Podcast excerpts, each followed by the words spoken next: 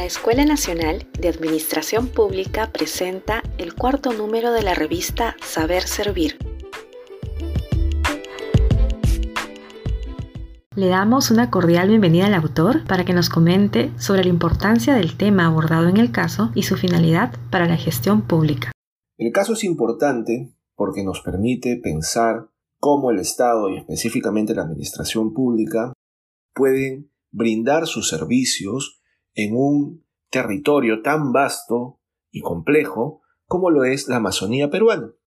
Cuando pensamos en la Amazonía peruana normalmente pensamos en la riqueza cultural, en la riqueza eh, de biodiversidad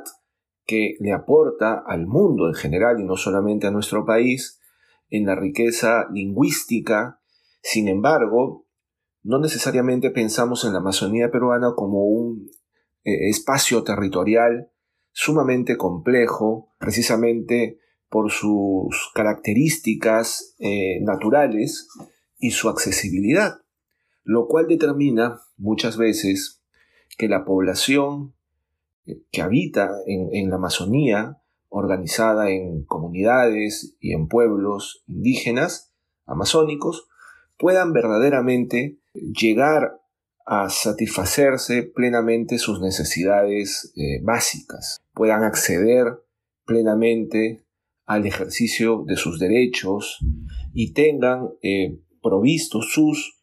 sus accesos a bienes eh, tan fundamentales y tan necesarios como por ejemplo son la educación, la salud, que puedan acceder plenamente a los programas sociales que brinda el Estado,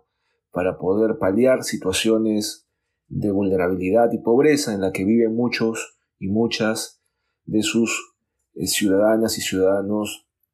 en este territorio. En ese sentido, el caso de las plataformas de interacción eh, social, PIAS, nos coloca en esta problemática y nos plantea la necesidad de pensar estrategias concretas, estrategias factibles para que el Estado tenga una mayor presencia y una mayor cercanía a estas poblaciones eh, indígenas amazónicas que requieren precisamente de servicios públicos de calidad y con pertinencia para poder desarrollar sus capacidades humanas básicas, para que puedan acceder plenamente al ejercicio de sus derechos y de esa manera puedan tener una vida plena como cualquier ciudadano y ciudadana de nuestro país. En ese sentido, la finalidad del caso es colocarnos en una reflexión sobre la necesidad del Estado para generar estrategias con pertinencia cultural para llegar y hacer más accesibles los servicios que brinda el Estado a poblaciones indígenas amazónicas que por su sus características eh, geográficas eh, precisamente tienen dificultades para acceder a estos servicios. En ese sentido, ¿cómo aporta el caso en la formación de servidores civiles? El caso le aporta en la formación a los servidores civiles de nuestra administración pública en varios aspectos. El primero es en ponerse en el lugar y en la posición en la que viven muchos de nuestros ciudadanos y ciudadanas en estos pueblos originarios de la Amazonía y generar una actitud de empatía y también, por supuesto, una actitud intercultural de pertinencia en el, servicio que brindan a la población de nuestro país.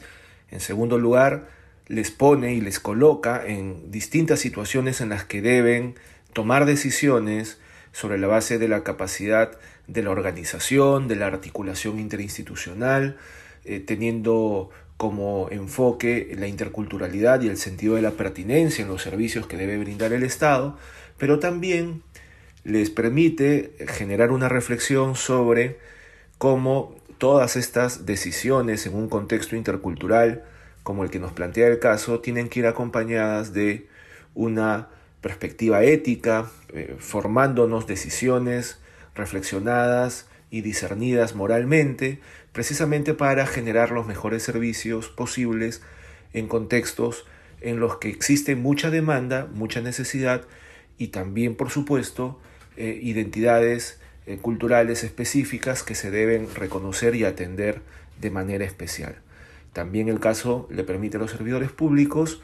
ponerse en situaciones en las que la participación ciudadana representa un elemento importante, un elemento clave para poder eh, desarrollar precisamente estas, estas estrategias y estos mecanismos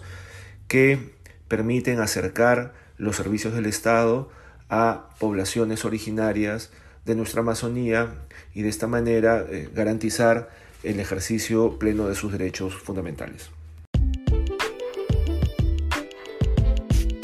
Agradecemos al profesor Carlo Velarde y los invitamos a leer el caso en nuestra revista Saber Servir en www.revista.enap.edu.pe.